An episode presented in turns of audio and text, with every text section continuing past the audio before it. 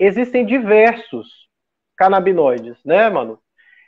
E esse é um dos grandes desafios da, em relação a, a, cannabis, porque às vezes existe sempre essa pergunta: ah, mas se, a, se você está falando que o canabidiol é bom, por que, que é, não pode usar cannabis in natura? Ou por que, que não é recomendado usar cannabis in natura?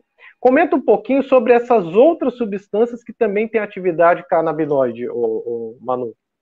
A maconha em si, ela tem mais de 190 substâncias que compõem a, a folha em si, que compõem essa planta. E dessa, a gente está falando mais é, especificamente de uma que é o canabidiol, mas nós temos diversas outras.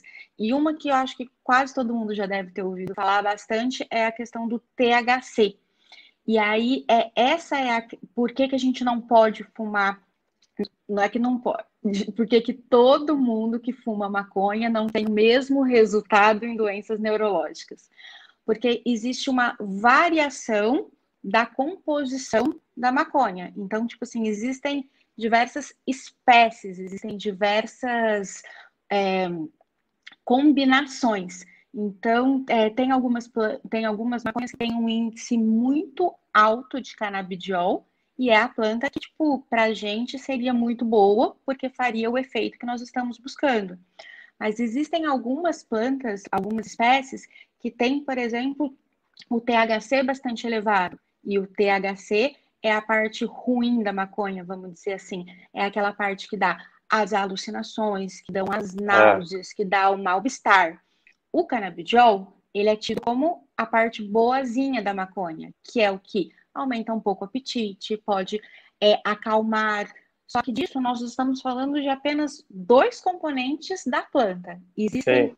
centenas de outras. Então, essas combinações que podem, tipo, ter resultados diferentes. E hoje em dia, ah. é, o que a gente mais estuda realmente é a combinação, porque o canabidiol, ele compõe, na maioria das vezes, quando é uma planta boa, 40% da, da, da planta da maconha. E o restante é de outro. E só para a gente ter uma noção, se você tem, às vezes, 0,2% de THC, isso já é suficiente para ter esses efeitos colaterais ruins.